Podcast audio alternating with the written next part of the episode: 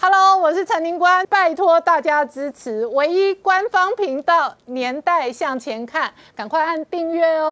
欢迎回到《年代向前看》的节目现场，大家好，我是宁官，欢迎我们忠实观众跟粉丝朋友扫描 QR Code 订阅《年代向前看》YouTube 官方频道。我们看哦，台湾社会面对这一场疫情的恶化，有三个不足要。真实面对，一个是检测量能不足，一个是双北的医疗量能已经不足，紧接着而来是疫苗不足。不过蔡英文总统今天说，八月底我们目标到一千万剂疫苗，而且说政府会采购三千万剂。那八月底的这一千万剂真的够用吗？这一场长期抗战、持久战，我们可能得怎么面对呢？今天呢，全球 Google 最新的这一个疫苗施打资料，本团队引用 Google 引用各国 CDC 的资料，原始制表以台湾来讲，已经施打的疫苗剂量，Google 的定义是三十一万。然后呢，在亚洲邻近国家呢，我们完成完整接种的人数是个问号。以新加坡来讲。完整的一个每个人口接种两剂疫苗的比例已经高达二十五趴，香港的比例是十二趴，然后临近的日本现在是二点三趴。那整个亚洲国家相对上，我们确实是疫苗进度最落后的。同时，我们在比较全球的进度，全球现在第一名是直布罗陀，第二名是非洲国家塞西尔，第三名相对的这个科技强国是以色。以色列，那 Google 的官方数字统计资料，以以色列九百零五万人口来讲，每个人口已经接种超过两剂的人口高达五百一十二万，所以它的接种人口百分比高达五十六趴。好，疫苗影响了全球今年的政治、经济跟这个所有生活社会的变化。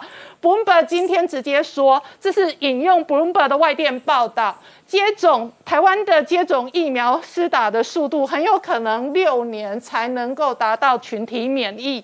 那万一我们的疫苗到货的速度跟数量不到位的时候，我们怎么面对这一场考验？那同一时间呢，在台湾社会哦，疫苗这一笔账究竟是如何采购、如何决策、如何执行？这中间的政策也值得追踪讨论。我们跟时间赛跑，这背后会带来什么样的政治、军事的经济的变化？我们待会要好好聊聊。好，今天现场邀请到六位特别来宾，第一个好朋友是洪树清，林官好，大家好。再是台北仁济医院的院长李龙腾李院长，您好，大家好。再是江守山医生，您好，大家好。再是陈专家朱月忠，大家好。再是吴杰，大家好。再是黄双夏，大家好。好，苏庆，我们刚刚整理哦，包含这张图卡，我都给观众朋友看。这个是二零二零年十二月十五号的《自由时报》头版头，当时说辉瑞疫苗我们买到了，但是如今目前为止我们还没拿到。好，以及我们到底有没有买到，现在是个大问号。好，不要紧，这笔账我们一步一步算清楚，也跟大家面对一个真实的处境。我们真实的处境，第一个是检测量能不够。我引用的机关署的资料，到今天更新的不够数字，未判读还高达四万八。我们第二个不够叫做医疗量能不够，所以现在两人一世，然后确诊只要是轻症的话，先在家隔离，因为病床不够，不够你用。那往后如果数目再增加的话，那个不够会更吃紧。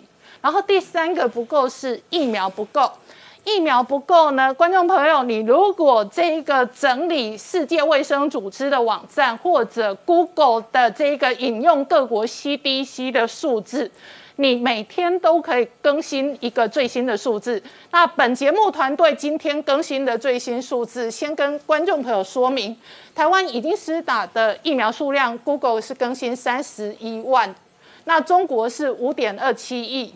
新加坡是三百四十一万，那 Google 是以新加坡的人口五百七十万来计算，所以新加坡的施打率是二十五趴。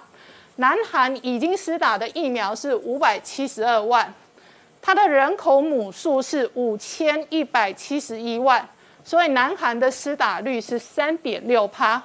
日本已经施打九百四十七万。它的人口母数是一点二亿，所以它的施打率是二点三趴。所以 Bloomberg 今天文章说，台湾这种牛数的话，打六年才群体免疫。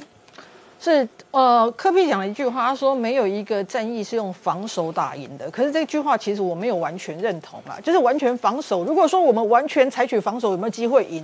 还是有机会赢，因为台湾整体的防疫意识是非常高的，所以呢，我们自动呢把这个四级，虽然政府宣布三级，很多人都已经是准四级在做自己的行为了，但这样的情况之下，我们可以减缓病毒的传递速度，但是问题在于说，这样的减缓速度一够快吗？二就是要付出多大的代价？就是说，为什么很多我们这个时候要探讨疫苗跟检验这件事情，是因为我们怎么样让这几个。这几个武器搭配，让我们能够用最小的代价，在相对短的时间之内，让民众的生活可以受到比较大的保障，而不会这么多大的冲击。其中一个就是疫苗。嗯，那为什么疫苗这么重要呢？因为大家都知道。现在呢，各国其实都已经在抢疫苗。那目前台湾呢，到目前接下来大家可以看，我们现在施打的疫苗数呢，在整个呃的亚洲地区呢，还是屈居末段班。那我们不论是不管是现在施打的率是屈居末段班，我们更在意是接下来我们的施打速率可以提高吗？因为如果大家仔细观察最近几天的这些国际相关的新闻，包括美国他们自己也在讲，就是因为亚洲其实它在升温，升温的情况之下，各国都在抢疫苗。嗯，除了之前我们讲到的日本、南韩都已经元首级的出去直接谈疫苗了，印度也他们的卫生部长出去跟他讲说，我现在要制疫苗，可是你要保障我的能原料能够进来，然后包括这个泰国、马来西亚各国，他们都想做一件事，我怎么样能够买到最多的疫苗？也就是说，各国都在。抢的时候，台湾不止现在的施打数量是偏低的，那未来抢的情况会怎么样？虽然我们现在部长传出一个好消息，说我们六月可以拿到两百万剂，那两百万剂下打下去的话，我们还是没有办法帮我们的疫苗达到一个足够的数量，而且我们就会面临一个现在已经开始面临的问题，就是怎么打，怎么分配，到底怎么样可以让最少的疫苗达到最高的效益？比如说今天就出现一个很有意思的问题。昨天呢，柯批在记者会上说：“哎，我们台北市卫生局哦，已经完全没有疫苗了，有现货就买。”他说：“为什么呢？因为我们台北市卫生局只剩两瓶，只可以打二十人。可是妙的是，中央指挥中心说没有哦，你们台北市是现在最多疫苗的地方，不是两瓶跟二十剂，那到底在哪里？”他说：“你们台北市还有七千多剂。”其实我要问的一个问题是：这么紧急的状况下。很多的医护要上前线，为什么我们只有三十多万剂，还有七千多剂，我们还没有打出去？发生了什么事情？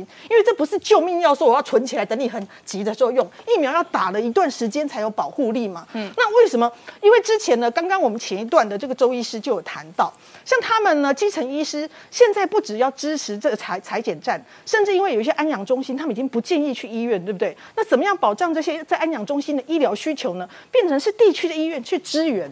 那他们要进去，要避免把病毒带进去，要避免造成更大的群聚，是不是？他们变成说，我有打疫苗，我进去才是安全的。所以他们其实有想说，那有没有可能就让这群进去支援的这些基层医生也打？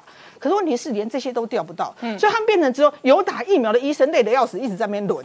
所以连现在三十万剂的情况之下，都已经产生这些调度上地方跟中央不合、不特不一致的情况下，未来。这四十万剂到了，未来两百万剂到了，怎么分配又变成是一般的角力？可是我们民众，我们真的不需要看是角力。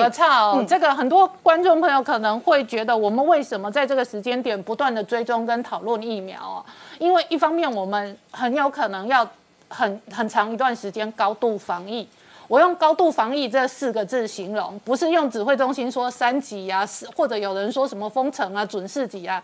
那个是呃政治语言，高度防疫就是说，以我本人，我出门无时无刻就是戴口罩，我出门无时无刻就是酒精喷，然后以多数台湾的公民来讲，无时无刻就是尽可能的降低所有的感染，这个我把它定义叫做高度防疫。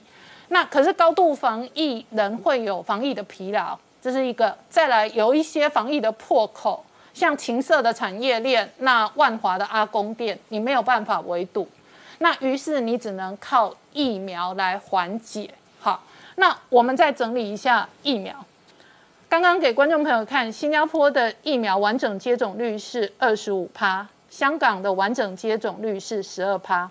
我们来看柬埔寨都打到十趴，然后印尼、南韩。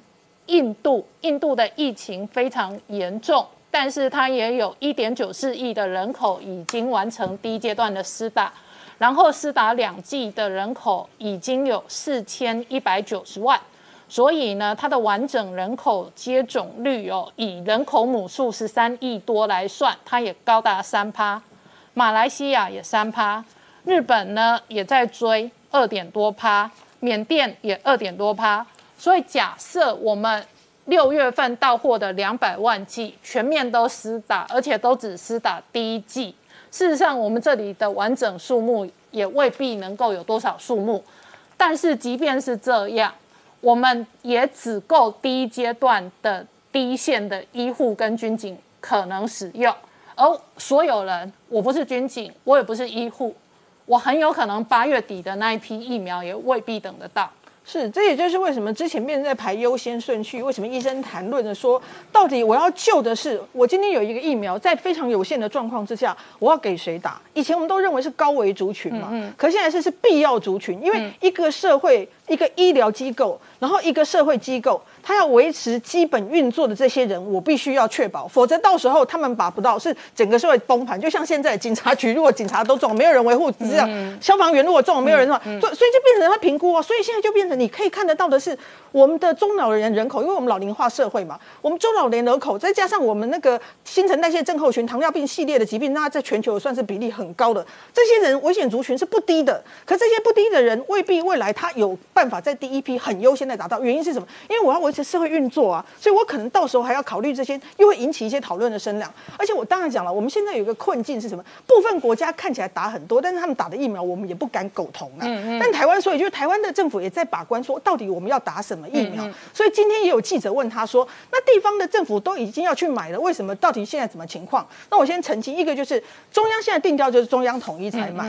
第二，我觉得地方也不要呃过度放话，因为我那个时候。看到地方那个政府说他要拿三十呃三两千五百万买三十万的 BNT，还是不可能的，你已经是无算过，八十块你也买得到，我实在是你胜利搞哈。就说我们也不要放，我们真真实实中央就说要统一采购，而且今天我觉得部长讲了一句很有趣的话。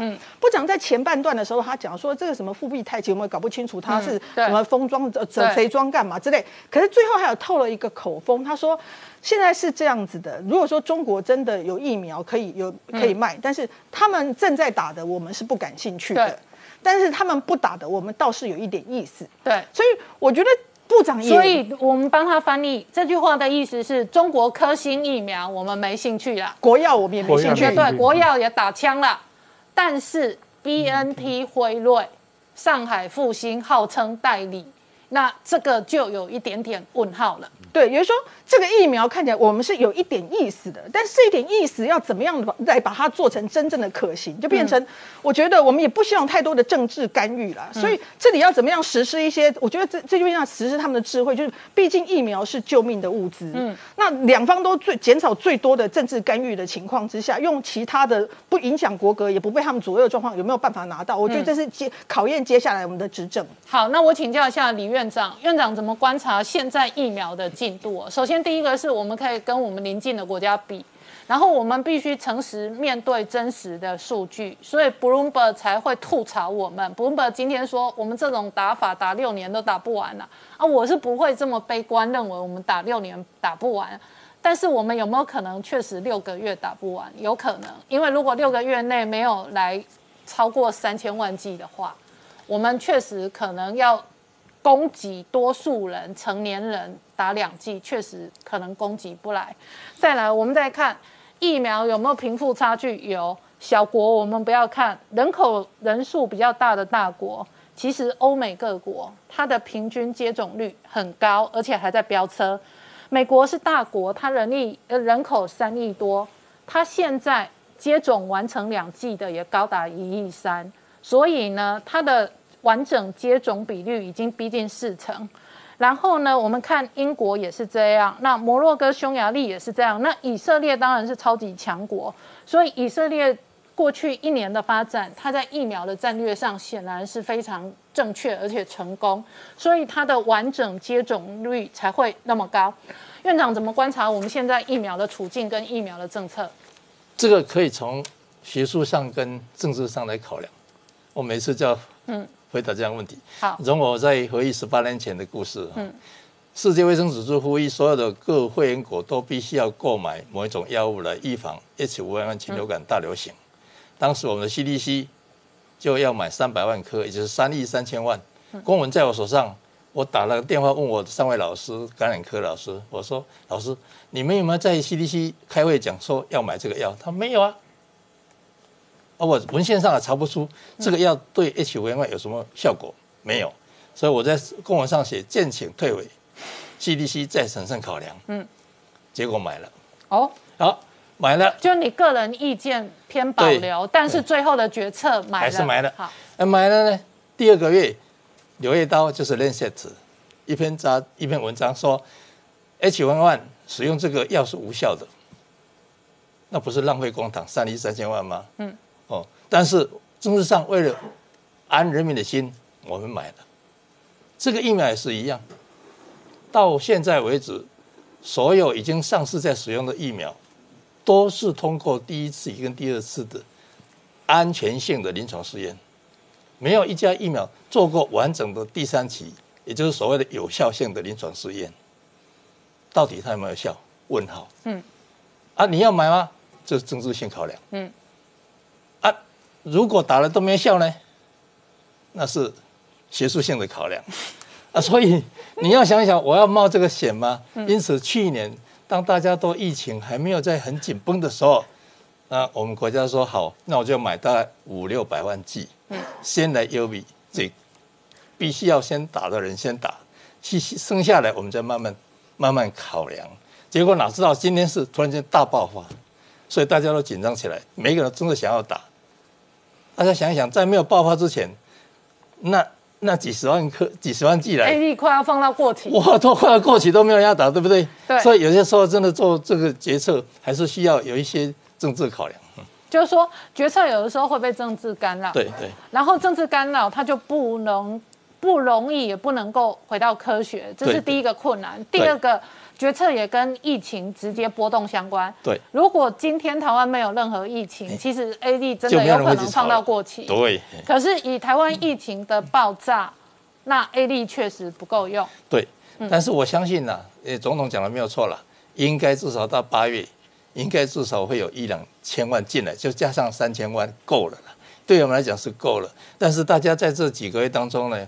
不要以为说我打了疫苗就可以把口罩拿下，这是不可能的事了。好，所以一定要安下心来，大家好好守在家里面，口罩戴好，隔离做好，勤洗手，比这个打疫苗可能还比较安全一点。好，李院长，我们阅读到的资料是疫苗可以降低重症率，对重症，但是并不等于你不会被感染，也不等于你没有传染力。对，可是至少你。不会一夕之间突然重症突然挂，对对对，所以这个是大家要对疫苗有正确的认知。对对对对。所以打完疫苗的人，口罩要不要继续戴？继续要戴好。酒精要不要继续喷？要。好，我们稍后回来。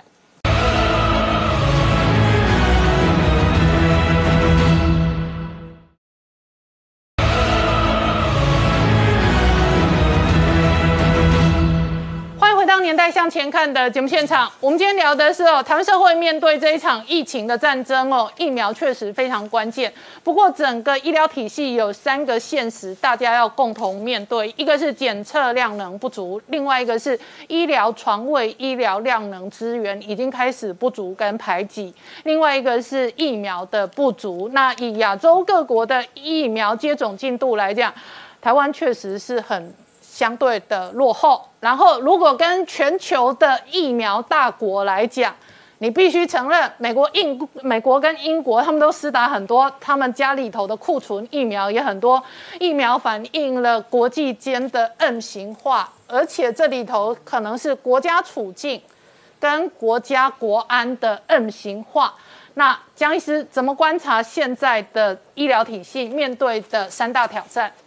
第一个啊，谈到疫苗啊，注意看看你上面这个幻灯片啊，前两名哈是什么伟大的国家吗？嗯，为什么我们要检讨一下？为什么我们在外购疫苗的时候，居然抢输什么塞西尔啊、直布罗陀。哎，他们人口不到十万，所以我不不讨论他们，我从新加坡开始讨论。新加坡总人口九百多万呢、啊，好，不过我跟你讲哦，越小的国家理论上获得疫苗越困难。嗯，那他为什么抢的比我们多？这一个问题。那疫苗我们应该想了解是，其实执政党可能要老实跟我们讲说，到底出了什么事啊？你采购疫苗为什么那么困难？真的只是对岸的干扰吗？那疫苗的获得，当然除了外购之外，第二个问题就是自我研发嘛。那我们有在做嘛？嗯。可是自我研发本来是一个很不可靠的问题嘛。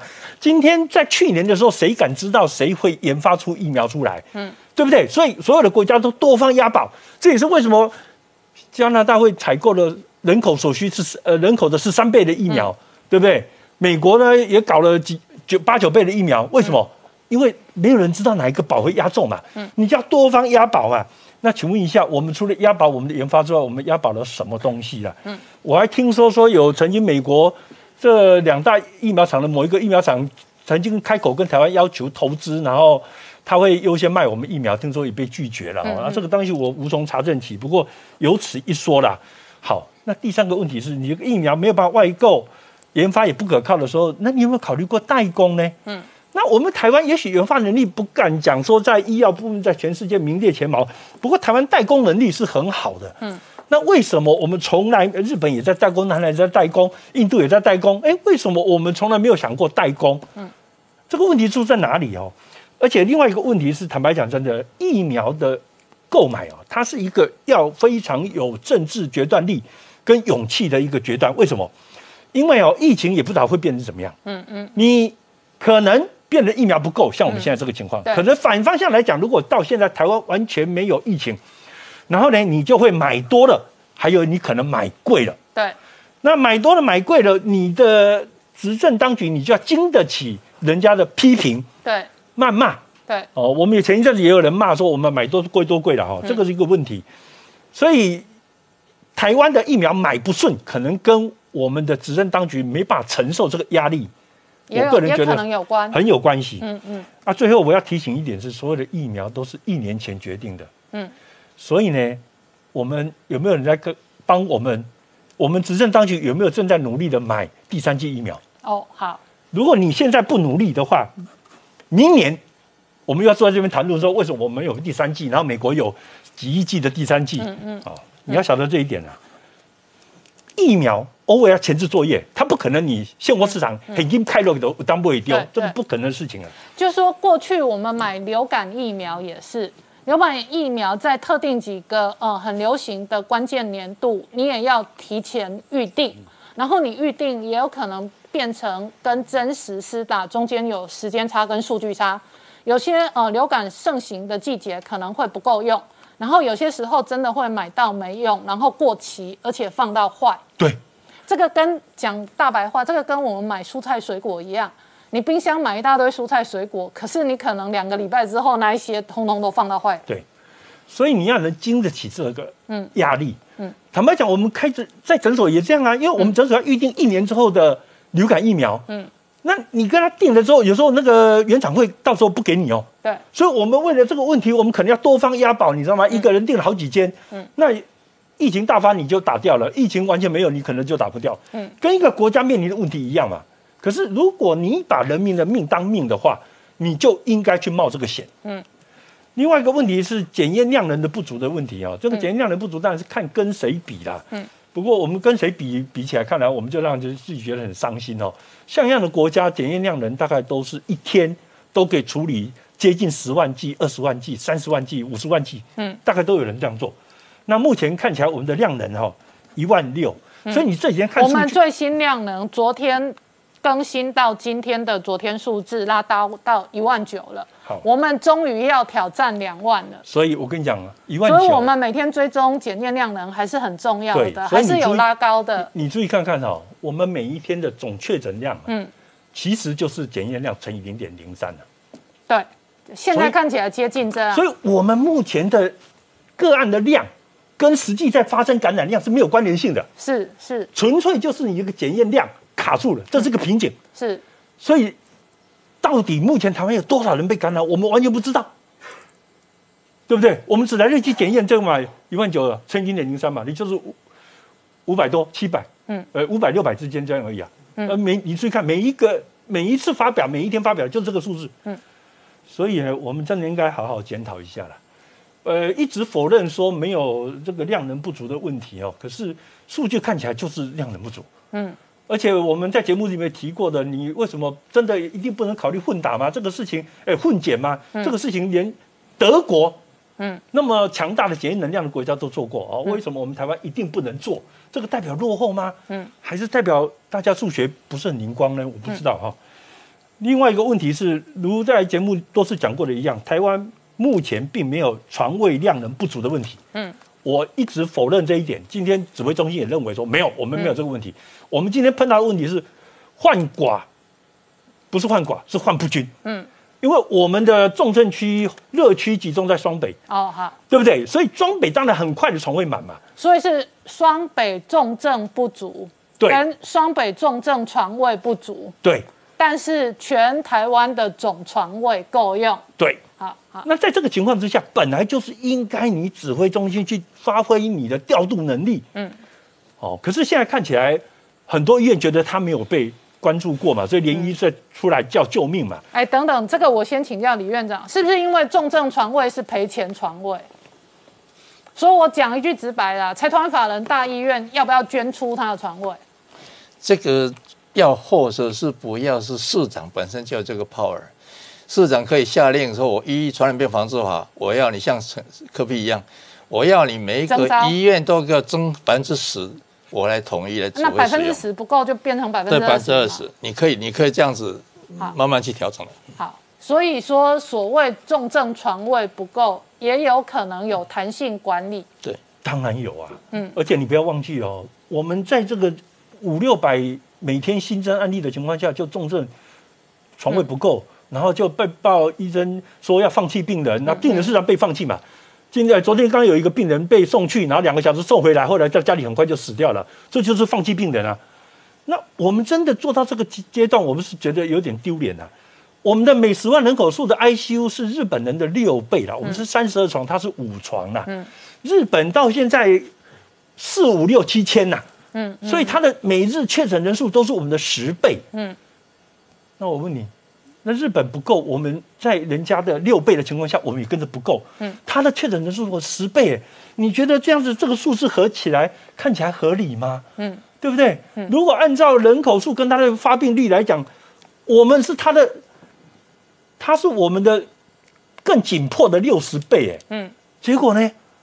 结果人家也没有像我们那么紧迫，所以我觉得我们的调度出了太大的问题。嗯，而且坦白讲，指挥中心的概念是对的，全国医疗资源是全国用，没有什么道理说只给你个别县市使用，你就绑住不给别人用。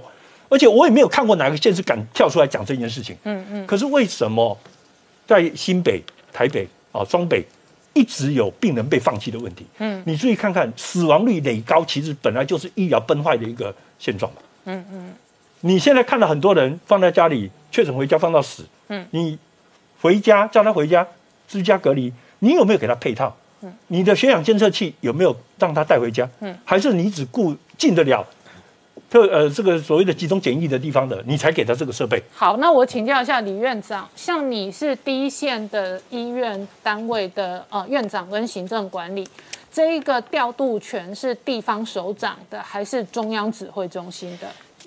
开始是中央指挥中心，好，但是如果说紧紧急的话，就可以授权给地方政府，好尤其是直辖市政府。更好，那这就会有争议啦，谁要当坏人，可是对不对？我可不可以这样？我可不可以这样合理理解？对了，不过科比已经，诶，我是前天还是前天，嗯哎、就听他讲说要征收百分之十，所以他已经知道说可以用了嘛。我想新北市应该也可以这样做了。嗯，好，那下面一个问题，我如果是一般的台湾观众，我讲一句不好听的啦，其实我如果是新北市的居民，我生比较重要的病，我会往台北的医学中心或者台北的大医院看。对，那台北的大医院难道要打枪说我户籍在台北以外的城市吗？对，所以呢，确实我们也必须承认，台北市已经是全台湾医疗量能最大的城市而且床位跟医学中心跟医学的软硬体最丰富的城市。没错啊，以那个量能来说，台北市真的是比台北县就是新北市要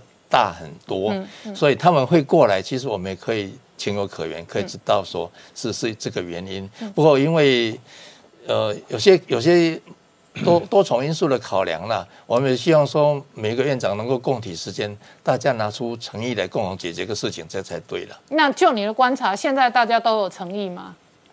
不见得呢。嗯，比哎所以方说但我讲，之后回去又被人家骂我说你乱讲话。你上个礼拜在这里讲有啊，然后马上就跟我说，你下一次不要再乱讲话好不好？好好好，所以这就变成是指挥中心要来当坏人。我我举一个例子，去年我们有一个东西叫口罩国家队。我讲一句不好听的，有口罩有产能的，他立刻可哦做口罩像印钞票。可是他要不要捐产能出来给中央指挥总作战？最后也是要嘛。对那当然，后来后来有几个新闻事件，有某些工厂就偷卖啊，对对不对？就偷做国家队的，然后偷挪出产能，偷抢钱呐、好，那同样的这个时间点，这可能还是要回到中央，对中央必须统一调度，对而且你必须在这个时间点演坏人了。对对我现在在举去年的案例，去年叫做经济部长，你要演坏人，逼这些工厂跟工具机，你们吐产能，给我统一控管。那你们私底下偷做多少，偷卖多少，我可能还不见得可以全部管理到，但是我中央至少可以抓到一个重要的核心的国家物资。所以，就你的认知里头，你认为这仍然是中央应该演坏人，而且应该统一控管。没错。我我我很不喜欢再提十八年前的嗯事。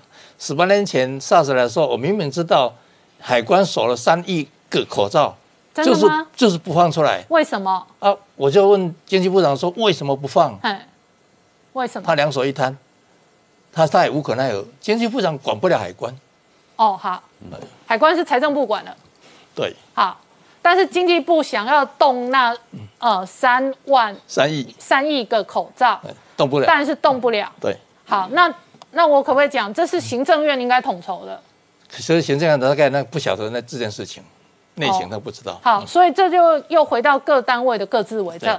就是说我经济部管我经济部的事，对可是我财政部管我财政部的事，是然后你不是我的单位的，你凭什么指挥我？对好，可是这个时间点如果要这么官僚的话，那我们第一线的所有成员他会面对很大的风险，而且他事实上是可能被牺牲的。没有错。所以我是认为来说，就是说指挥官要有 gut 出来说，我就是要这样做。嗯，那这是总统，这是行政院长给我的那个 power。嗯，那我相信大家各医院大家一起来努力、哦。反正事后要怎么补偿你们再说。好，我们稍后回来。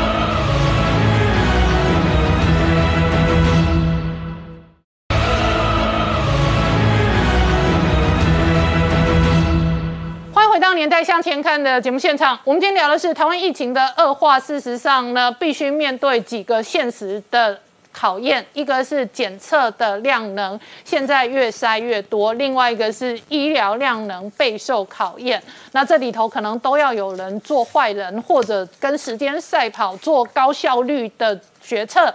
那同一时间呢，另外一个高效率的决策是疫苗。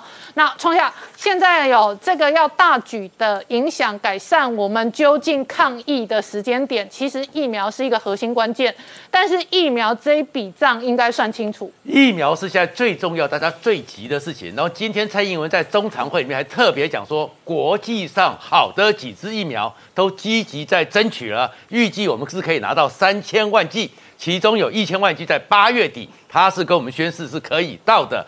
然后呢，也在讲了 B N T 的疫苗是因为中国介入，差一点就要谈成了，因为中国介入才没有的。可是呢，在这个时候呢，突然我们会想到说，整个故事、整个情况好像有不一样的状况。为什么？你看呢，在右上角那是去年十二月十五号的《自由时报》头版头条，直接的红字写的辉瑞疫苗我们也买到了，而且讲说班机已经加装了液态的冷链设备，随时可以出发。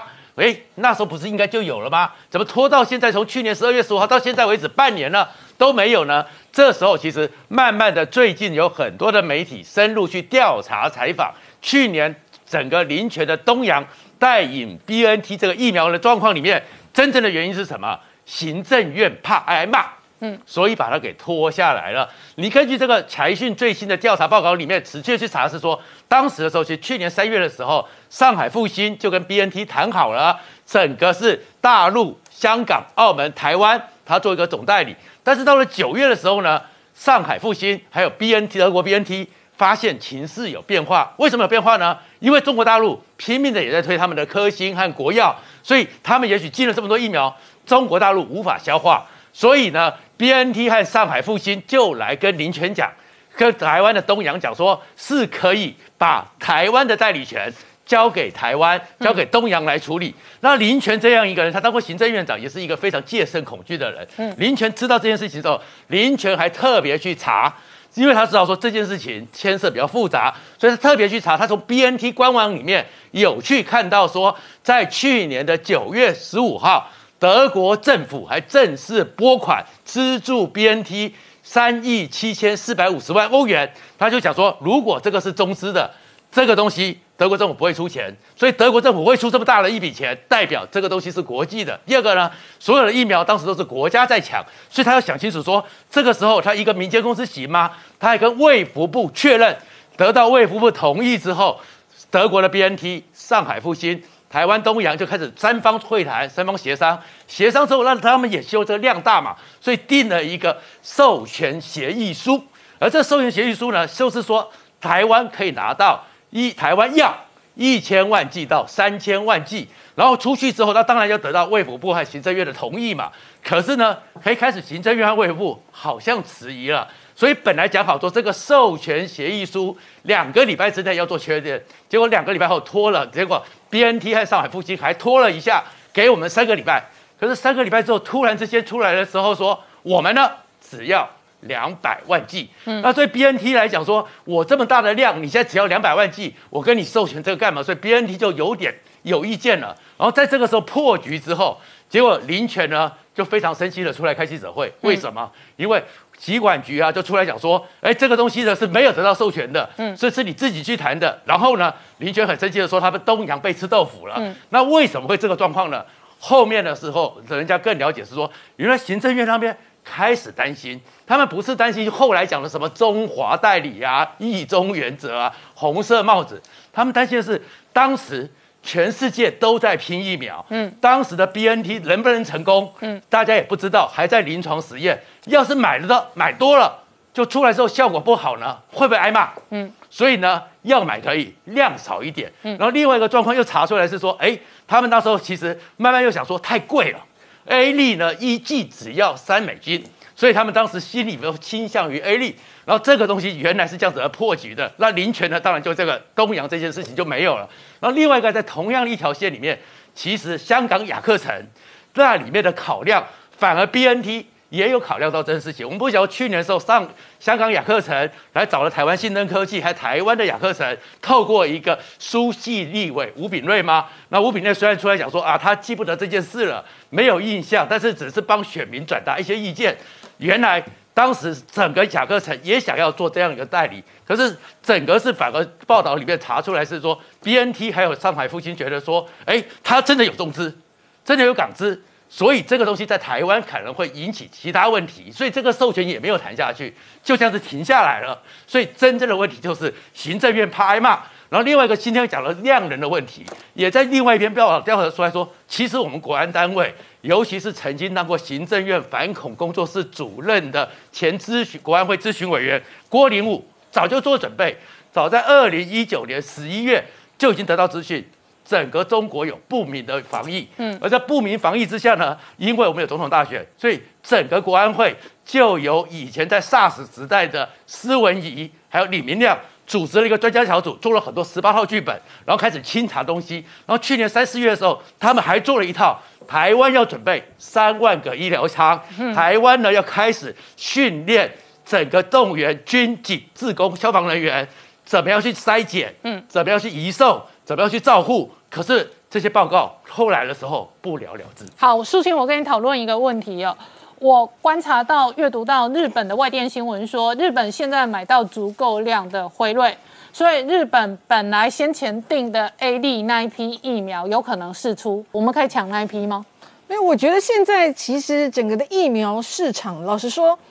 呃，有分两个，一个叫做紧急性，一个就是那个，就是说，如果我们时间拖久一点点，其实各地的疫苗都可能渐渐释出。因为就像刚才我们提到，很多国家当时是超前部署的状况之下，他们都是超额购买的，因为他们担心没有，所以各大国，包括连纽西兰，他们买的都是他们人口的好几倍。嗯嗯。所以当他们渐渐等疫苗到位之后，他们发现自己多了，他们就会丢出来。嗯。现在问题在于台湾有没有办法等到这个我们所谓人家都已经觉得他们差不多。都到位了，那这个时候抛抛出来这一批，嗯，那以日本或韩国而言，因为他们现在等于他们手上的筹码越来越多，嗯，因为两个本来都有在代工 A Z 的，嗯，一个现在得到辉瑞的权利，就是要赞助，说我今天就是我要给你们全额全部的你们人口需求的 A Z 疫苗嘛，那另外一个说我就让你代工我的莫德拉疫苗嘛，所以当他们有更多筹码的时候，他们本来在做的这些 A Z 疫苗有没有可能试出更多到亚洲地区或给 COVAX，那也是有可能的。那这个时候，台湾如何争取到，也变成是其中的一个变数。嗯，但是我还是说，其实我们本来最最美好、最圆满的剧本，是我们边境没有破口。嗯，所以我们一直等等等等到全世界刚好大家都差不多疫苗有送出来的时候，多出来，我们捡那一批。嗯，但是问题是很不幸，我们现在就发生了这件事情，就变成考验到我们的调度，所以。这这就变成我们到底，因为最主要是今天 A I T 又说了一句话，嗯，就说感觉让我们觉得他觉得台湾其实你防守的还是蛮好的。现在虽然有疫情，嗯，可在全球的疫情看起来你还是没有那么相对的急迫性，看起来美国好像没有想要很积极的帮我们一把。好，今天 A I T 的前处长厉英杰说，台湾确诊比邻近国家少，所以可能不急着送给台湾疫苗。我们稍后回来。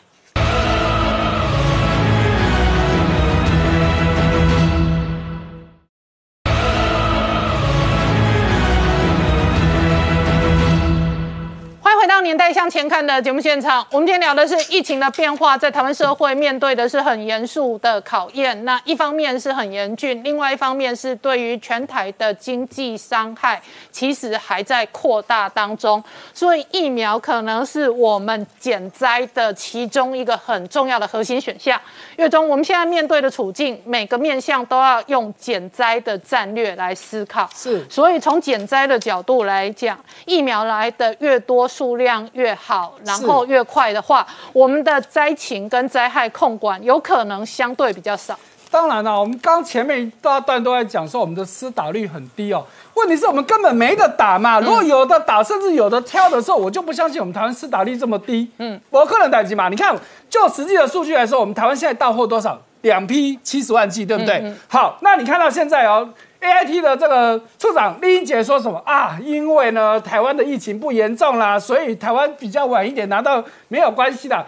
丽英姐这种讲法好像说，哎呀，你台湾只是个小感冒了，多休息，多喝开水，别背的喝啊！我真的不不得不客气哦，要打脸丽英姐，你根本就是鬼扯。我们用实际的数据来说，我们有要有真相嘛？来，我们就讲越南好了。越南是不是都跟说台湾是在这个防疫的之前呐？防疫的前段班。可是你看到越南，我用实际的数据哦，越南到目前为止，这是到昨天的数字，一样从 Google 来的数据，大家可以去确认哦。嗯。到昨天，越南总确诊人数是五千三五千九百三十一人，台湾是五千四百五十六人。嗯。也就是说，比台湾大概多五百个人。可是越南人口多少？九千六百万呢？对。死亡人数，越南四十四人，台湾三十五人。对。越南九千六百万人呢，我不得不多说几次。越南人口是台湾的四倍，可是越南的整个确诊人数是明明明明显的以比例来说比台湾少很多嘛。嗯，可是越南拿到多，越南有多少剂？一点一亿剂的疫苗，他拿到一亿剂的疫苗，然后他已经施打一百万剂，是，所以我们拿的比越南还要少，打的也比越南还要少。对，实际上他们就在今天又再拿到了一批，他们今年到现在已经拿到四批了，嗯，总共两百九十万剂，嗯，所以就比例就人口来说，越南的疫情比台湾还轻，为什么越南可以比台湾拿到更多？嗯，请问吧，那李丽姐要不要解释？好，我们再说韩国好了啦。韩国是不是这两天 A 是不是我们在之前也都讲过 A 是不是文在寅过去之后，美国就承诺要卖给韩国多少一点九七亿剂？嗯，来，韩国如果用确诊的总人数，我们这都是从去年到现在疫情爆发的总人数，没有错，总人数韩国确诊十三点八万人，死亡一千九百四十万，都比台湾多。可是不要忘了，这是韩国去年高峰的时候的数字。我们用最新的数字来看，韩国过去七天平均一天的确诊人数是六百零二人，台湾是。四百五十七人，好，那再来就是，如果以昨天新增，韩国是六百九十九人，台湾是五百三十九人，听起来好像韩国都比台湾多一点。拍谁？韩国人口是台湾的二点二倍，他们有将近五千两百万人，台湾才两千三百多万人，所以就比例来说，以近期来说，韩国的状况其实也比台湾好。那为什么韩国又可以得到这么多疫苗？所以我真的是觉得哦，真的台湾现在到这种地步，我们该给晶片也给了。来猪也来了，什么美国的条件我们通通答应了，可是我们连最卑微的维持台湾民众的安全的一个最基本的疫苗我们都拿不到，嗯，这是什么道理？好，我们稍后回来。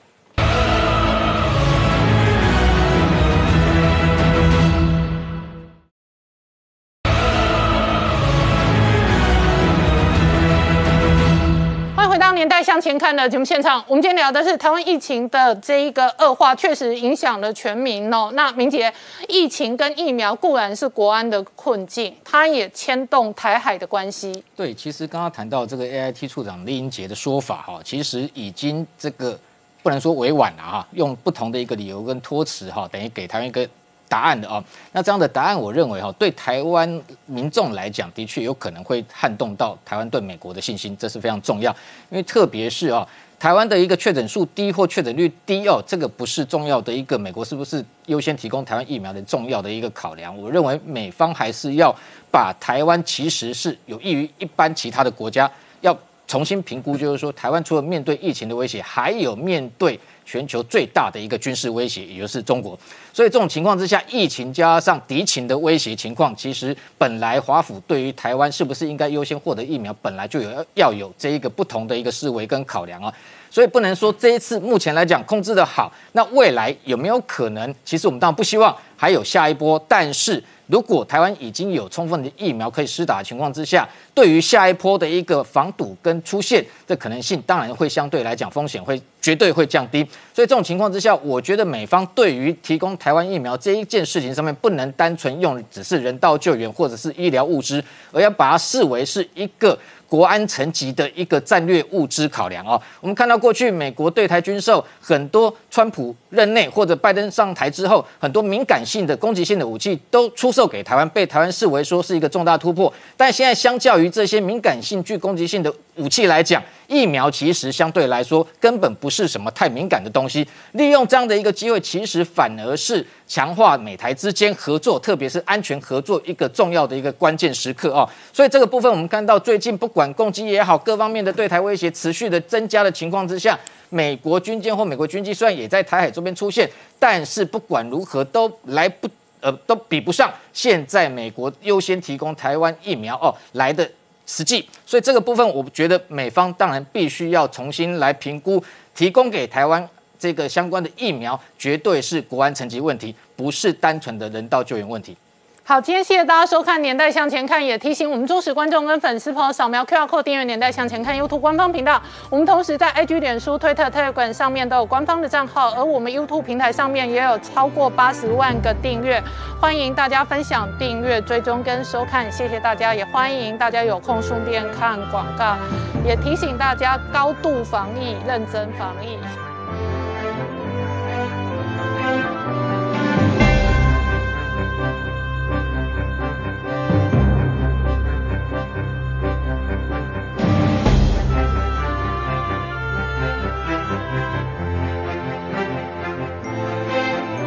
Hello，我是陈宁官，拜托大家支持唯一官方频道《年代向前看》，赶快按订阅哦。Hello，我是陈宁官，拜托大家支持唯一官方频道《年代向前看》，赶快按订阅哦。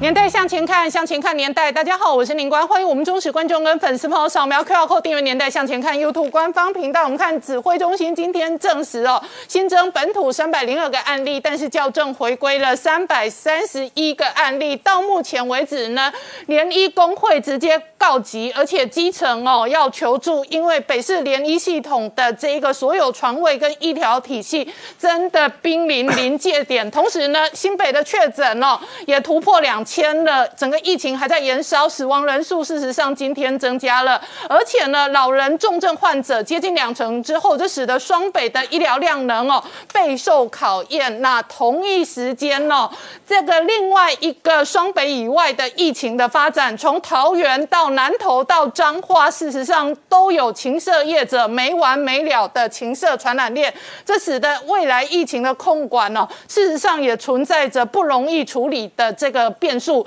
另外哦，康泽开始呛中央，他说未来一周的确诊将会大增，没有一场战争是用防守来打赢的。那到底要怎么处理改善现有的处境呢？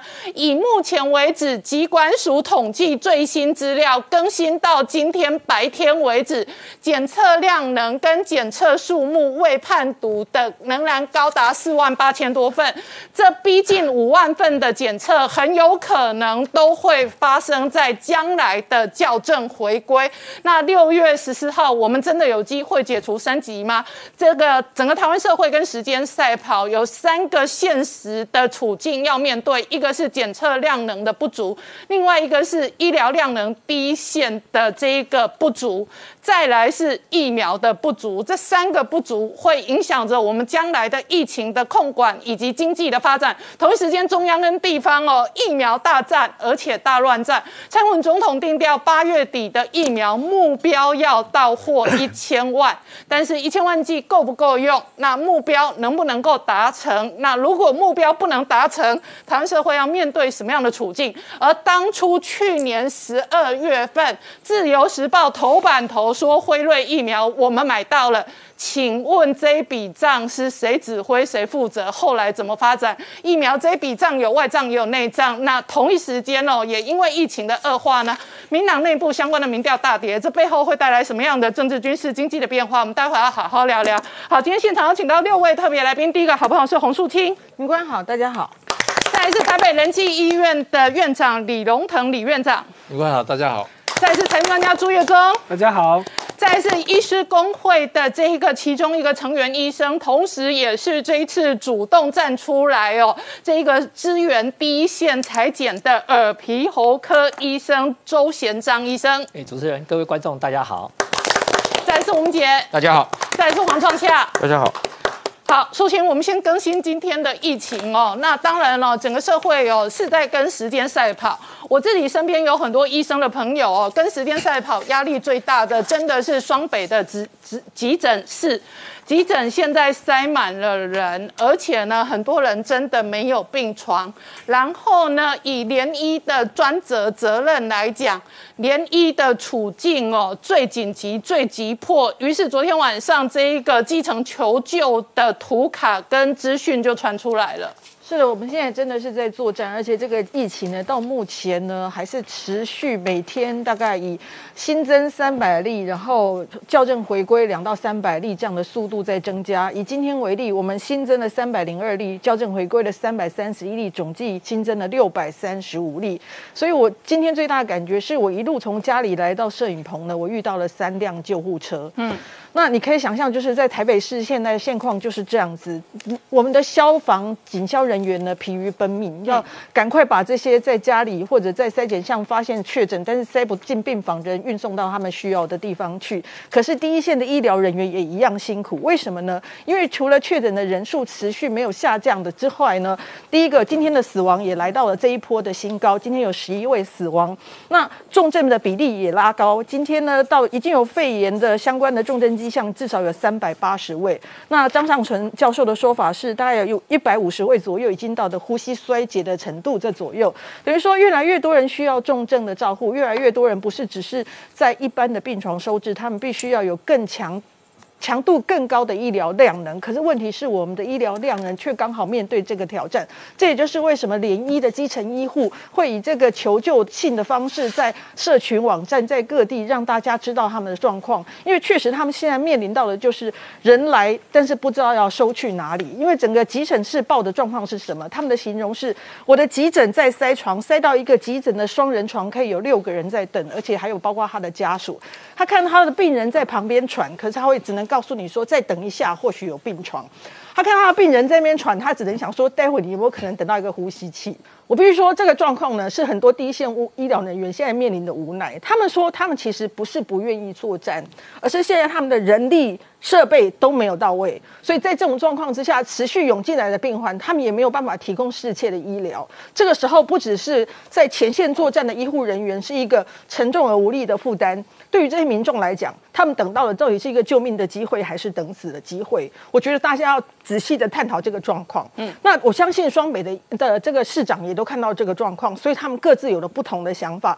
我想侯友谊市长在看到已经破两千例之后，尤其新本的收容能量也是相对的有限，所以他在讲说最坏的状况下，事实上他可能建议停班。嗯，但这个问题今天其实在记者会当中也有记者跟那个部长提起，他是说他用的说法是用陈秀熙教授的说法，说如果我们停班的话，我们可以把这个 R 肉值再进一步的降低。嗯，可是部长也很坦诚的说，第一个我们面临到的问题是什么？我们可能会停班的政治跟经济代价非常对严重哦。是，就我的观察哦，双北的中小企业、中小店面、中小餐厅、那小商家、小夜市、小摊贩，事实上主要多数都自动降载。是可是他们可以承受多长的时间没有现金的收入？那我觉得这里头，呃，我们某些人，我讲句不好听的，家里头有存款有存粮的人可以经得起这样，但是台湾社会某一些人哦，在这样的考验下，他可以耐受的时间，事实上是不一样的。是每个人耐受的时间不一样，所以这也是陈松部长今天他在讲的部分，就是说这个其实停班对于整个经济的考量，其实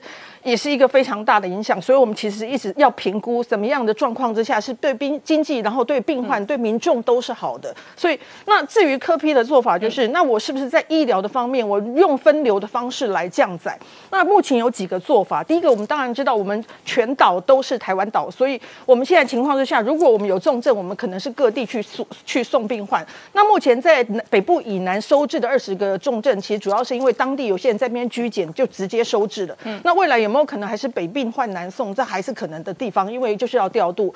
第二个部分就是说，如果不是那么密切的，因为现在整个 ICU 床全满，所以如果不是那么需要的重症照护的情况之下，他们现在北部的指挥官说，我们考虑两个人一室，也就是说，他如果不是紧急需要插管，他但是他的 CT 值又没有非常的高，病毒量没有非常的低，有一些症状，我们让两个人一室。目前他已经有开始做一些像家人之间的，让他们住在一起，让尽量让让我们医疗量人在有限的能力下最做最大的扩大。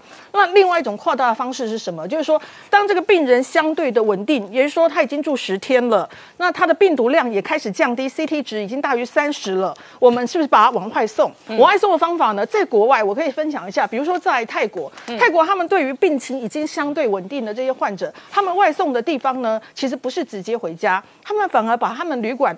呃，盖成所谓的医疗式饭店，哦。医疗式饭店，他们征招了十五家的医疗式饭店。医疗式的饭店就是周收这些医相对已经稳定，但是又不能放换回社区，怕他还有那个，所以他就带医疗式饭店。医疗式饭店不是像台湾，就是只有一个医护或什么在那里，他们是有一定的规划，包括感染的动线或什么，就比照医院的设计去，而且甚至就是每二十个人是配备一个护理人员，然后会有医生，然后他们必须随时有什么，包括血压、血氧监测，然后有配备一定的 X 光设备，因为要知道他们胸部的 X 光状况。所以事实上，这也是泰国他们面临说，当大量的病患进来的时候，我的医院没有办法承载的时候，我们要怎么样把医疗能量从集中式的医学中心制散布到社区去？这是我们现在必须要做的事情。为什么？因为我发现这一波都是发生在我们这些相对高龄者的情况之下，他可能上一刻还很好，下一刻他就已经急剧的变化。比如说之前有一个医生，他就说他在他的筛检站就发现一个问题，有一个老先生来的时候啊，啊，他们本来还想劝退他，嗯，因为想说你看起来还好，就不要塞了，嗯，没想到呢，一一给他做这个血氧监测不得了，他的血氧值居然只有七十，嗯，七十的状况下，他说不得了，他不是不怎么样，他是非常的严重了，嗯，所以如果这个时候他们因为没有警觉性，让他放回家，不是帮他筛检的话，他可能下一刻就是我们说的在家里居隔当中猝死，嗯，由于他们的变化可能非常的大，如何呢？不能把这个去就是轻重症的判断责任一直给这个这个警消人员，因为警消人员，我今天去去了现场，你通报，我怎么知道你是一定马上会呃变化的轻症？因为轻症也有可能马上会变，到底有没有什么样的配备，什么样的 SOP，告诉他什么样的患者应该怎么送？我觉得都是接下来我们必须面对的问题。好，我再打一个岔，我手上这一个就是呃市面上很容易取得的血氧计，现在据说热卖。我们制作单位要买一台难求，这一台是我们某一个这个同事的妈妈的。来，导播，我们给镜头看一下，这个就是很简单的血氧机。万一你是嗯轻症无症状在家或者居家隔离，它有一点点像血压计一样，你可以简单的监测你的血氧。那我现在正在录影当中，就是只要按下开关，然后我的手指头哦压进去，然后它就呈现一个数字九十六。九十六就是我此刻这个时间点的血氧。那一般的耳鼻喉科或者胸腔这一个专科的医生会判断，如果低于九十五或者低于九十以下，都要非常的高度警戒。那你刚刚讲的那个阿北的案例是，他这个一量只剩下七十，那这个就是最近新闻资料上讲的快乐缺氧，就是说他事实上一量他已经缺氧，是，但是他自己并不觉得他缺氧，是。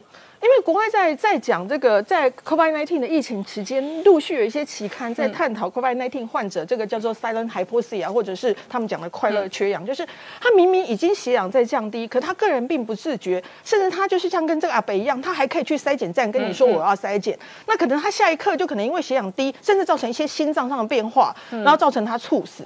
所以这个变成说血氧的监测变成在这一波的疫情当中变成一个很重要的。比如说之前有一个医生也说，他在急诊就来的。一个老太太，老太太也一样，她那个时候已经年纪很大了，然后来一量，结果她的血氧只有多少呢？三十五。她是怎么样？她是本来在居家隔离哦，她觉得突然喘不过气，赶快送到急诊。这个时候血氧是三十五帕，三十五帕，可是他们那个时候就是没有办法上去。这个时候他们就问，因为现在新冠期间更让人家鼻酸的是。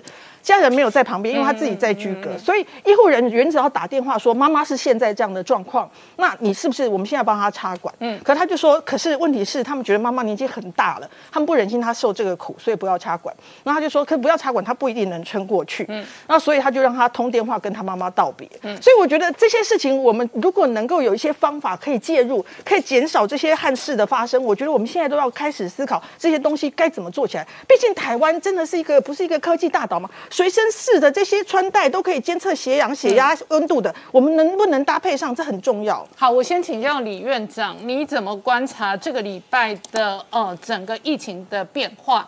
那第一线的医疗量能的压力已经到了临界点。嗯，从这两个礼拜看起来是应该是在高峰了。那量能，诶，对两个市来讲都已经很紧绷。呃，虽然没有错，上个礼拜我们在有台已经呼吁说，两个市的市长都有权利依法去征用所有的病房。嗯。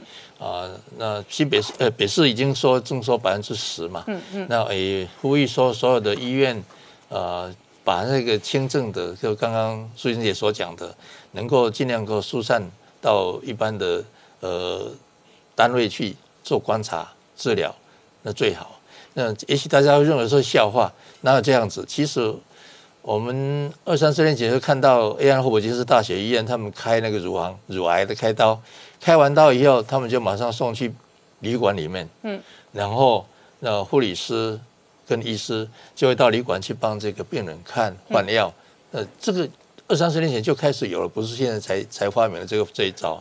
所以其实可以用在紧急的时候，我们没有病床可以使用，可以用这样子。来来减轻这个病房的压力。嗯，那院长你怎么观察现在台湾的疫情的发展跟变化？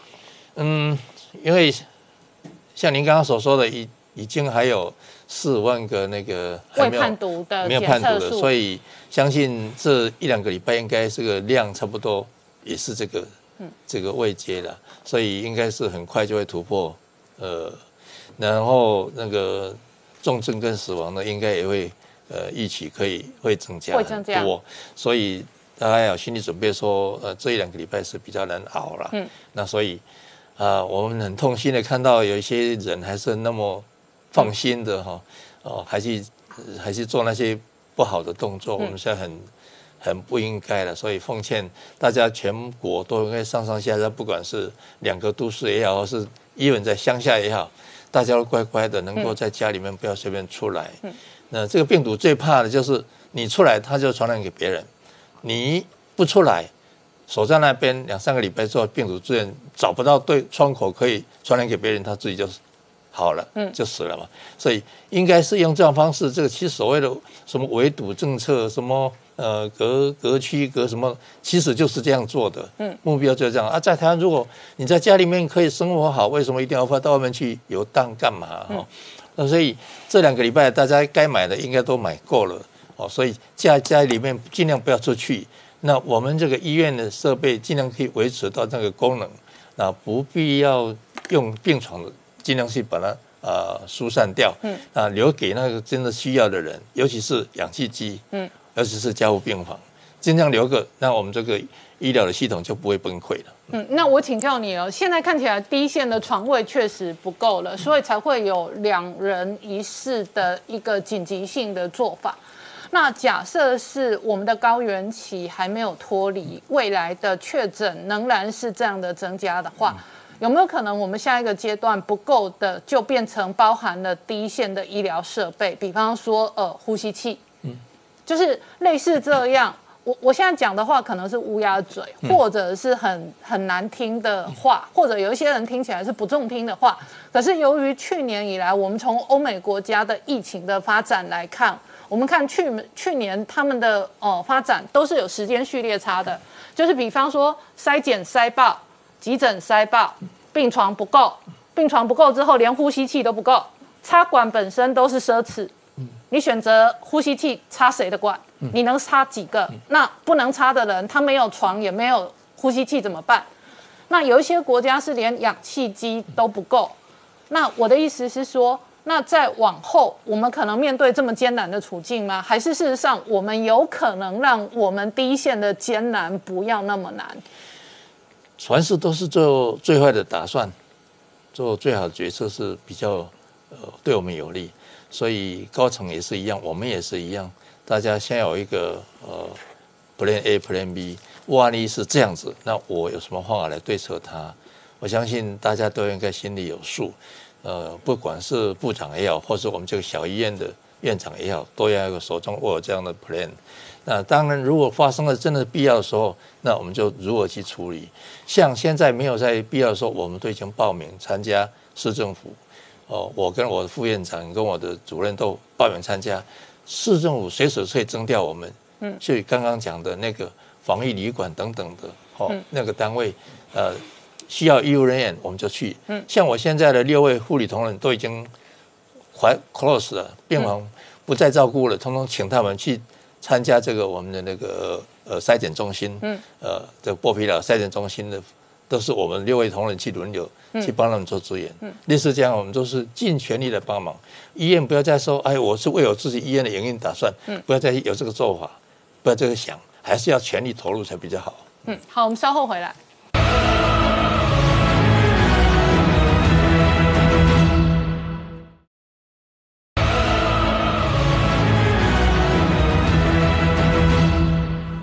年代向前看的节目现场，我们今天聊的是哦，这一个指挥中心今天新增本土案例三百零二例，不过呢，校正回归的三百三十一例。我们每天阅读到的指挥中心公告的数字，事实上约莫都在六百例上下，误差五十例之内。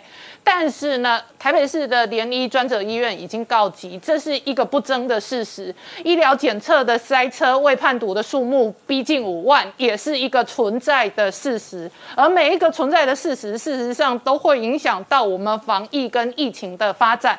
那另外一个存在的事实是，情色行业也还有可能存在传播链，而且这个传播链事实上有往双北的以外地区扩散。情色传播链不断在扩散。我们知道说，先前基隆已经有小姑娘，然后彰化有秀妃，但是呢，桃园这边呢也在继续的扩大当中。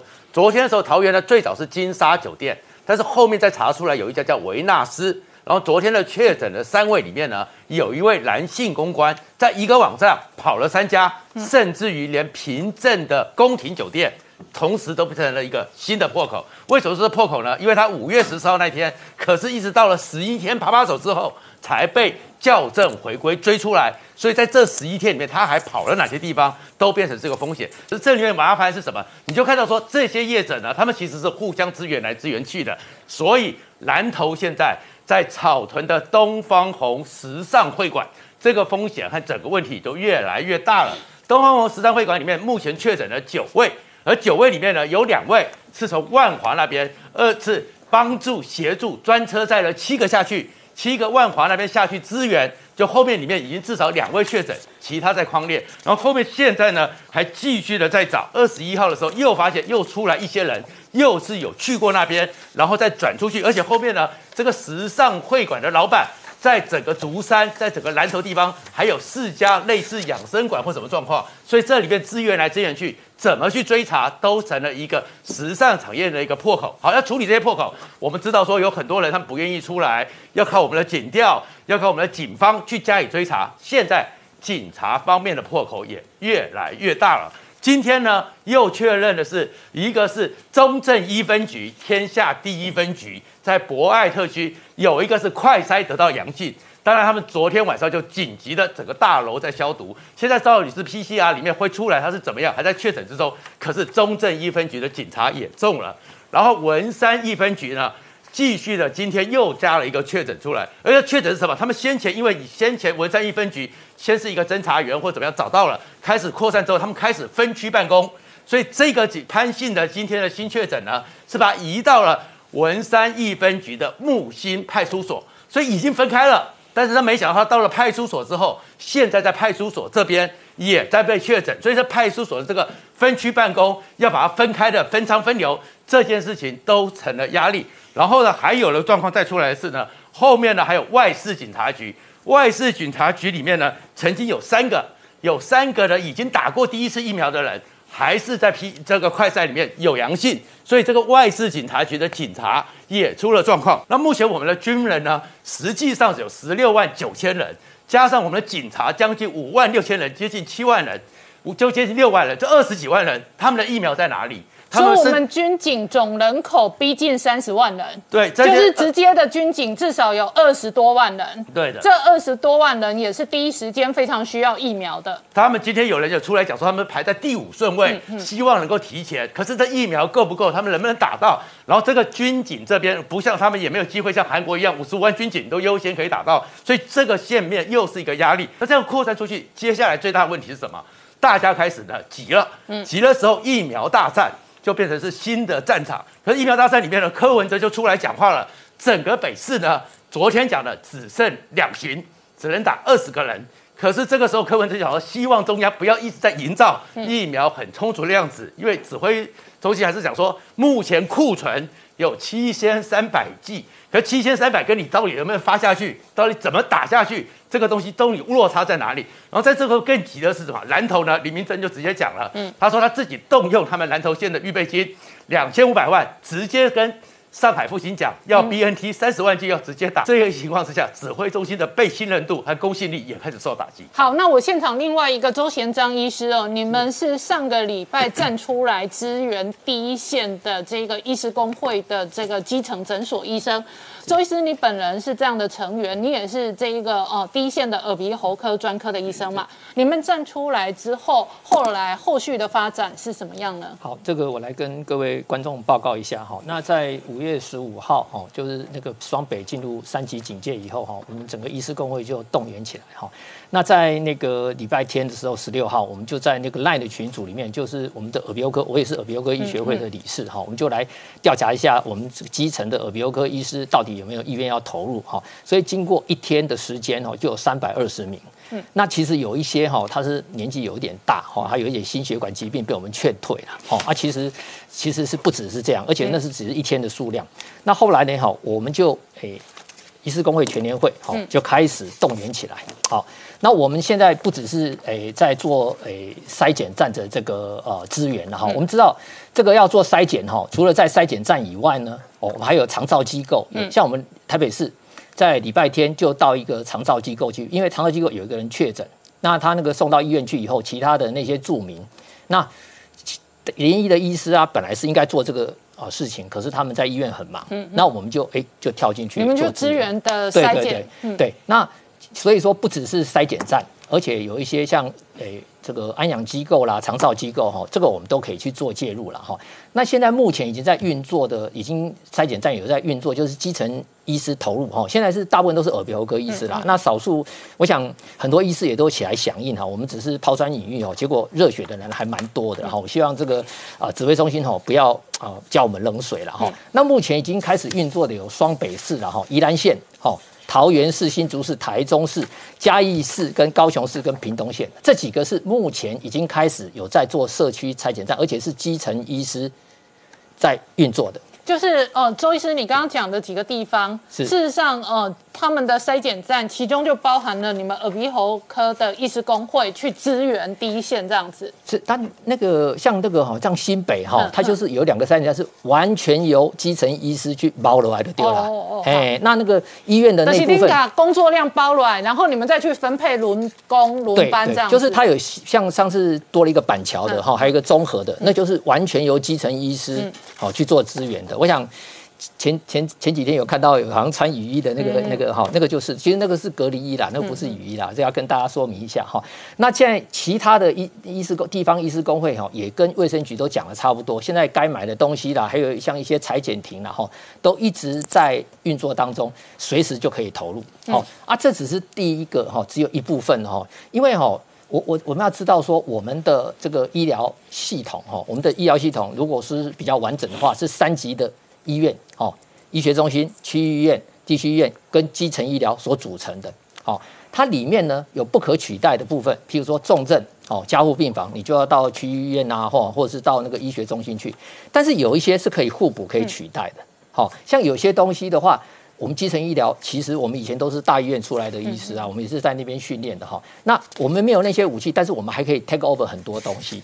那我们的指挥中心哈，它有个盲点，它里面的专家啦哈很多了哈，可是缺乏哈对基层医疗认识的这个专家。嗯，所以一开始从去年到现在哈。他一直把这个防疫的重心，所有的资源都投入到医院去。嗯，好，啊，基层医疗就晾在一边。好，那我们自生自灭，但是我们也很努力啦，也也也抓出很多病例出来哈，防止社区遗产啊，这个我们都不讲了。可是当初是因为病例不多的时候，我们的医院他可能还有办法去承受。现在医病例多起来了，这个医院就承受不住了。对，那这个指挥中心里面的人又不懂得基层医疗的好处。好，他就没有他的思考就会有盲点。好，他不晓得说，其实像我我们这里有有四大面向。第一个，我们除了筛检站以外，嗯，好。第二个，哈，其我们的民人民还有我们的医师、我们的家属，大家都是身心俱疲的。嗯嗯。好，这个时候呢，我们要适时的去介入，抚慰人心，不然这个长期作战下去哦，不晓得作战到什么时候，到时候哈。医护人员有可有有时候他辞职了要怎么样？你也不能叫人家不要辞职嘛。好，那可是你要让他家人也安心。好，你要给他配备。好，你要在这个职场上面。好，我我我们的子弟在那边为国在那边作战，那你的政府有没有照顾我们的子弟？让我们的家人能够安心，所以我们也是动员了一些哈，就是像精神科医学会那部分的那些基层医师，好来做这样在社会上安抚人心。因为社会的话，我们的病人有时候都是直接来找我们哈，我们就好像社区医师一样，很多都是信任我们。其实我们每次在看门诊的时候，像我是耳鼻喉科医师，我还看过哈，最近有个病人来看，他耳朵痛，好，他给我看看，对他耳朵痛，他看完了以后，我帮他处理完以后，他说。医生，我这个是不是武汉肺炎？你说这个忧虑是不是深植人心？是是是。哦，他说，我说，哎，你怎么会想到这样？他说，有的是没症状的。哦，你看，还有小学生哦，嗯，来看病哦，他也是都在想这个事情，说他好像活不下去。是小学生哦，老人家那更不用讲了。我们常常会遇到这样子哈。还有就是第三点哈，我们医疗医疗的这个系统哦，是整个是可以共同运作，因为我们不会因为这个。呃，防疫那我们正常的医疗系系统就不运作，嗯，我们还是要运作嘛。所以指挥中心说好，我们来降载，嗯，哦，把一些诶比较不需要的手术什么，好把它好延后，嗯，那你延后，那有医疗需要的人怎么办呢？对你，你要安排他，你不能说啊你不要来，然后让人家流落街头，那那些长辈谁要去照顾？嗯，哦，这个时候就要分流到我。其实我们在这个社区哈、照顾这个民众哈、我们有一个家庭医师的这种 group 哈、已经照顾了很久了哈、对预防保健呐哈、及慢性病的安宁照护哈、都蛮在行的。其实还有有有，像去年开始的时候，有一些哦，我们是回回到家在做，回到国家里面在做居家检疫啦，或者说居家隔离的人哦，其实视讯的那个门诊我们也有已经投入了。还有就是现在你到这个检疫旅馆去，那个检疫旅馆去是不是也要有医护人员在那个地方？是因为现在是呃这个病情变化很快嘛，那你不能让家在那边自生自灭嘛啊，这个我们也是可以介入的地方，这是我们第三点。而且哈、在五月二十号的时候哈、我们发了一个电子问卷，三天里面有三千多个医师就响应。都是基层医师。对，这个我们就是调查基层医师，医院好，的医那师我们不管。基层医师希望怎么影响这一个防疫的作战？我们稍后再回来。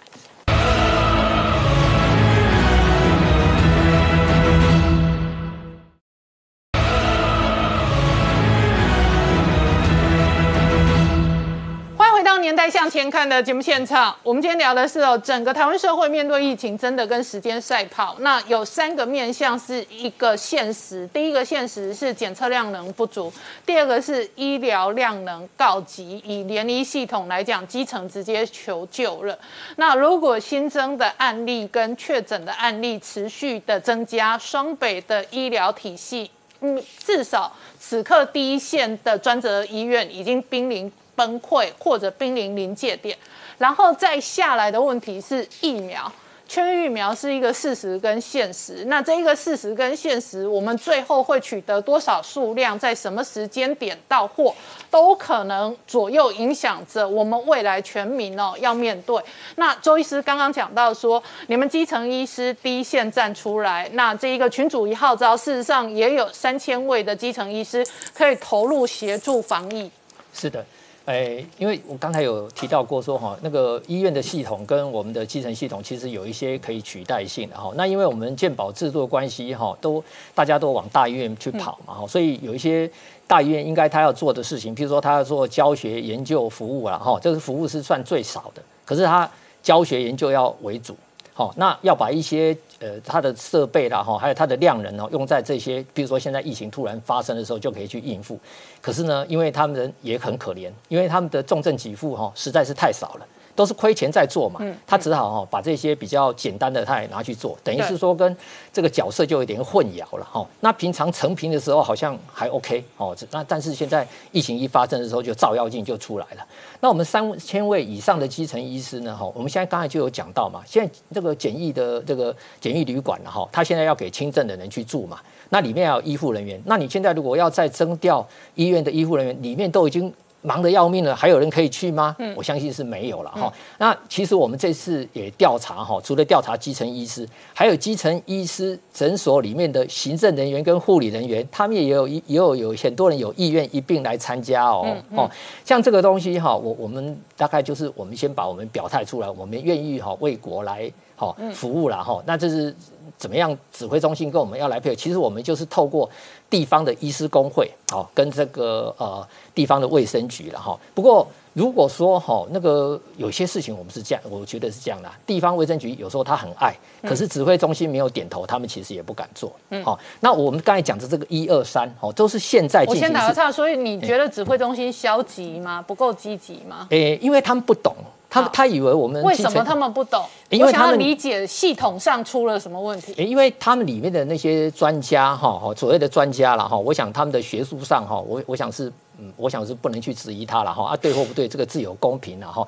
但是他对基层医疗他是不了解，他都会认为说啊，你们这个基层医师就是，嗯，可能就是被淘汰下来的才来开。其实我们里面很多都是做过主治医师、总医师，有些有还有教授级的都在里面嘛哈。那那我我们想要出来哦、贡献自己，你要让我们做做看嘛。嗯嗯。好、就像说卫生局哈、我我们现在也希望说跟他做哪些事情。我们讲到第四点，第四点就是我们将来刚才主持人讲到说疫苗呃什么时候要进来，嗯，其实我们在这边作战，你再怎么战，战到最后你疫苗不打的话，就永远战不完。对对，好，那疫苗好，假设说哈，我们刚才的消息是说，哎，那个呃部长说八月底有一千万机会进来，嗯嗯，好，那你现在要开始布置，到时候怎么打？对。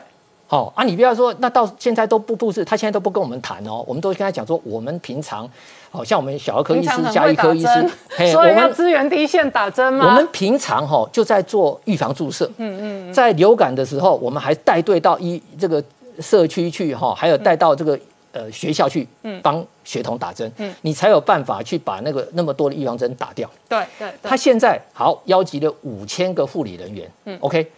当然，打针护理人员是比我们棒了，我这个我承认了哈。而且传染病防治法也说，护理人员他可以独立打，不用医生在旁边。可是这是一个新兴的疾病疫苗，它的变化可能蛮大的。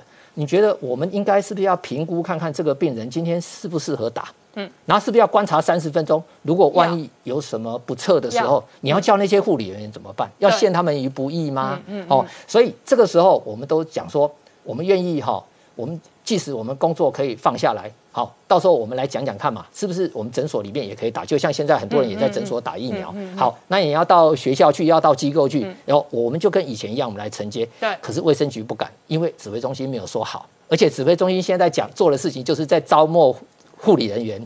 好，好，把我们晾在一边。好，其实我我我我们是觉得这样子了哈。好，所以我们再回头，我再厘清请教周医师。周医师讲的这个也是一个大家实际将来要执行疫苗的面向。是呃，有点像流感疫苗。流感疫苗事实上，基层诊所很多都可以施打跟接种。日本现在监义委为了拼进度，他在东京跟大阪设立大型的施打站。OK，那也是一个技术性的做法。但是基层的分流或者基层的施打，也是一个可考虑的方向。因为过去长期以来，我们的流感疫苗都是这样打的。是是。像刚才主持人讲到那个哈，就是在定点里面做大规模的施打，我们也可以去那个地方帮忙啊。你想想看，如果在那个地方要打的话，你还是调医院的医生去，那还不是一样增加医医医院的 loading 吗？是。那现在医院要做的事情太多，像现在联医哈，联说实在的，医院里面的那些医师，有我们的以前的老师啊、老同事、同学啦，还有我们教过的学生啊，他在里面水深火热，我们怎么会不知道嘞？所以其实有时候我有知道说，我们的同才里面，他说他出来，可是其实他的家人很忧虑哎。哦，OK，好。哎，但是我们都希望就是说，没关系，你有这个呃意愿，好，你自愿了以后，那我们给你做适当的保护，比如说，哦，至少给你打了第一剂疫苗。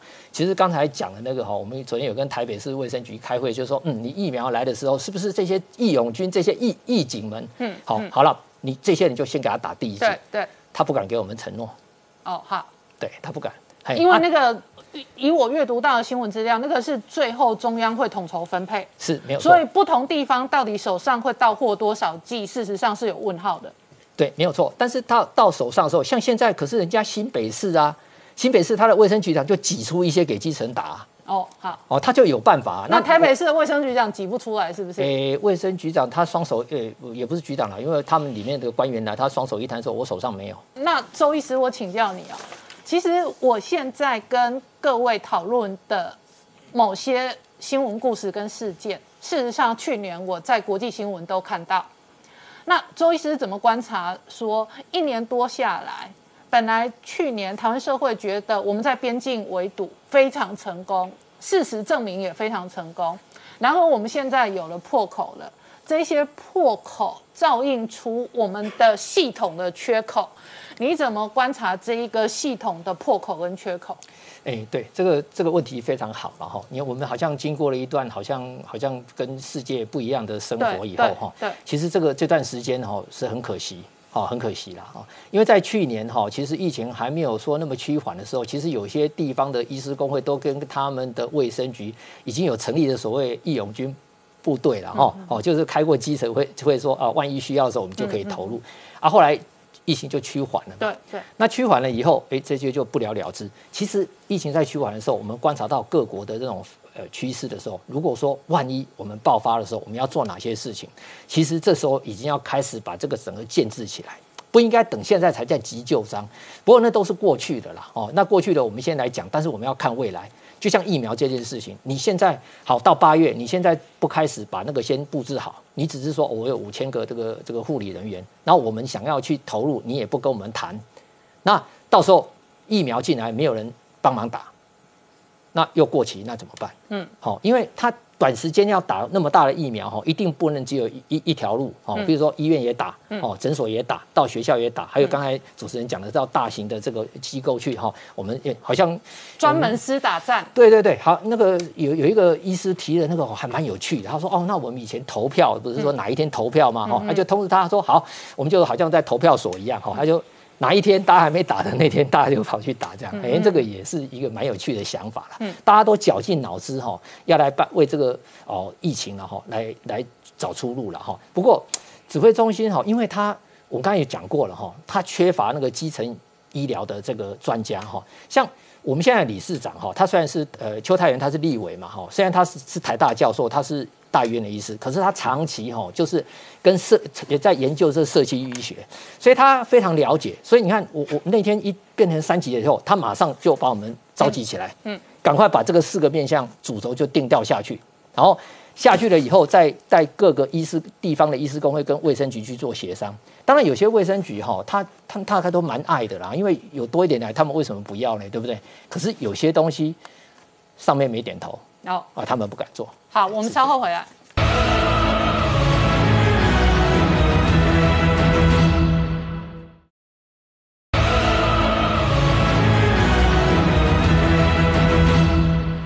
年代向前看的节目现场，我们今天聊的是哦，指挥中心先天证实新增本土案例三百零二例，校正回归了三百三十一例。那很多人阅读相关的数字，会认为哦，确实我们现在的疫情在延烧，每天公布的数字哦，这个加总起来约莫六百个案例。然而，这一个疫情的发展哦，究竟会对我们的这一个整体的社会跟环境哦，带来多少的变化？这里头呢，包含了第一线的医护。确实非常的吃紧，然后民捷第一线的军警也非常的吃紧。事实上，你观察到日本、韩国他们优先施打疫苗的对象，也包含了军方的系统，这里头都有国安的考量。对，我们其实可以借鉴哦，特别是这个日韩是最近。其实美军去年我们看到他的这个罗斯福号航母打击群，这个四月染疫之后闹得沸沸扬扬。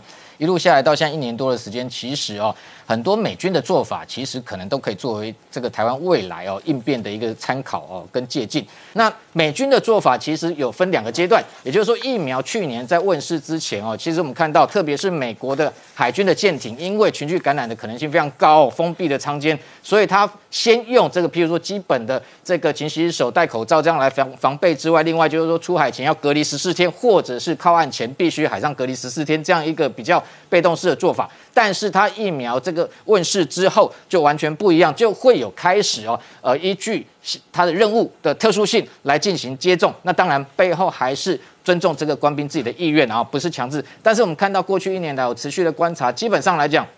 美国特别是海军，它是最优先哦，有疫苗先提供给海军来接种。那同时，它有一个鼓励的项目，就是说，今天如果你这些官兵虽然我不强制，但是你每个人都打打了之后，群体免疫之后，其实基本上你就可以不用戴口罩，用这样的方式去奖励他。所以日本跟韩国同样，最近他也出动了自卫队，想要协助哦，未来下一波要施打疫苗。那这个部分当然因为军事的部分。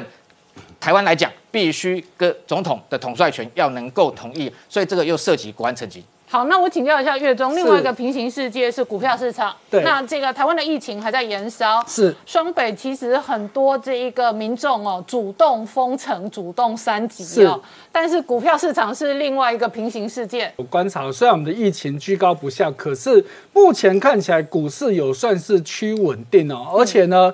很，因为我个人的感觉，政府应该没有什么在护盘的哈。那市场也算是有比较回归基本面了。嗯，好，就以今天的市场，在家上班变成在家炒股。呃，当然这也可能是原因之一啊。当然你要炒要有题材嘛。你目前来说，这个疫情消息这么差，你如果没有基本面，你要炒也炒不起来嘛。不过呢，目前基本面其实是 OK 的啦。好，所以今天大盘来说，开高走低哦，大开盘的时候还有涨一百多点，收盘是涨四十八点哦，也还算差强人意哦。好，那今天的台积电呢，只有小涨两块钱哦，涨幅只有零点三四趴。那今天的联发科还跌了一块钱哦，哈，也都是开高走低的关系。好，那跌一块钱其实也还好啊。那联电也跌了零点六元，所以你看哦，三家这么重要的公司，只有台积电小涨两块钱。那联电跟联发科都是跌的情况之下，大盘还有涨四十八点，哎，其实真的是不错。好，再看到红海，红海今天也跌哦，红海虽然跌不多，跌零点五元，收在一百一十一点五哦。所以你看到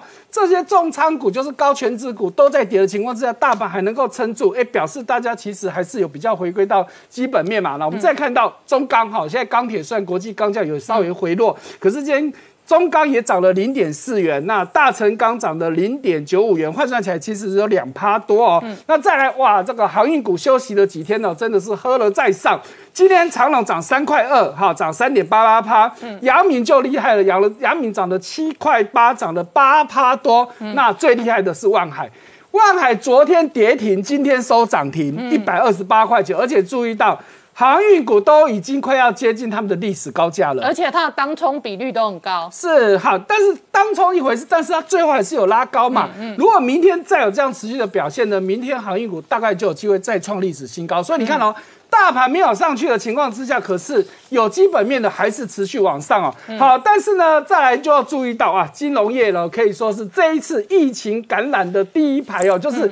直接被感染人数最多的，我觉得就产业别就上市贵公司来说，大概真的是金融业。嗯，因为你说其他科技业。因为它比较不会跟人接触，但是金融业必须跟人接触嘛。你说银行，而且台湾的金融业还在签名跟盖章嘛。对，所以你事实上人跟人的接触的比率是比较高。是没有错哦。所以金融业，你看到这个表哈，我们大家看到这个表都还是前天到前天媒体统计的，已经告诉你累计哈，我有持续在加，把昨天的数字再加进去。到目前为止，就我个人的统计，金融业一共有三十一个人，一共有十九家金融公司、金融机构。被传染，嗯，所以这真的是一个很大的问题哦，哈，所以那个金融业呢，其实就希望金管会真的是要放宽一些事情呐，哈，那再来就是哦，我们看到台北市现在真的是像空城一样哦，哈，真的是像我们住台北，真的就算过年也没有像现在店关的这么这么多的哈，所以呢，现在很多的店家做不下去了，就希望说。房东能够减房租，哎，这一次就跟去年不一样。去年要房东减，大概房东大部分都不愿意。可是这一次，大部分的房东都愿意供体时间了。所以现在看到有些不动产业者就去跟房东协调，哈，像有业者就提到说，他光一个礼拜就至少处理了二十起。这个他们的二十起是指的是店面电商那种高租金的哈，所以他甚至提到有那个饭店业者一个月房租就砍一百万以，哦那。砍的幅度是超过五成哦。好，那再来就是一个很大的问题，就是大家也知道，台湾现在是缺水、缺电、缺疫苗。嗯，所以现在国际媒体开始注意到，尤其这个日经亚洲，他就提到说，台湾过去都这么好，可是现在这三件事情——缺水、缺电、缺疫苗，台湾经济还能够持续高成长吗？哈，那当然也有业者就去表，就去说啊，真的也是哦。好，这之前缺水，后来缺电，现在又缺疫苗，唯一不缺的叫做订单。可是要有人做啊，要有水有电才做得了嘛。所以我想，这真的是一个大问题啊。好，那当然政府也听到了这些声音哦，所以政府要开始纾困啊。不过呢，目前经济部的这个主要纾困对象还是在服务业的部分，只是这次服务业呢会扩大范围到连一般的小吃摊都会被这个。纾困到好，那只是呢，目前经济部的官员也出来讲说，这个确定的金额还没有确定呢，因为他们还要跟劳动部，因为劳动部也在做类似的事情哦。好，不过预估呢，到年底呢，这个服务业大概会纾困大概三百多亿，将近四百亿，也就是说平均一季啊，但因为这一季快要结束了嘛，所以接下来一季至少会有一百亿的纾困呢。那这个金额到底多？还是够不够？我是不知道啦。当然，站在业者立场，但希望越多越好。好，但是真的是现在这个状况呢，我想政府也是有它的难处在了。好，我们稍后回来。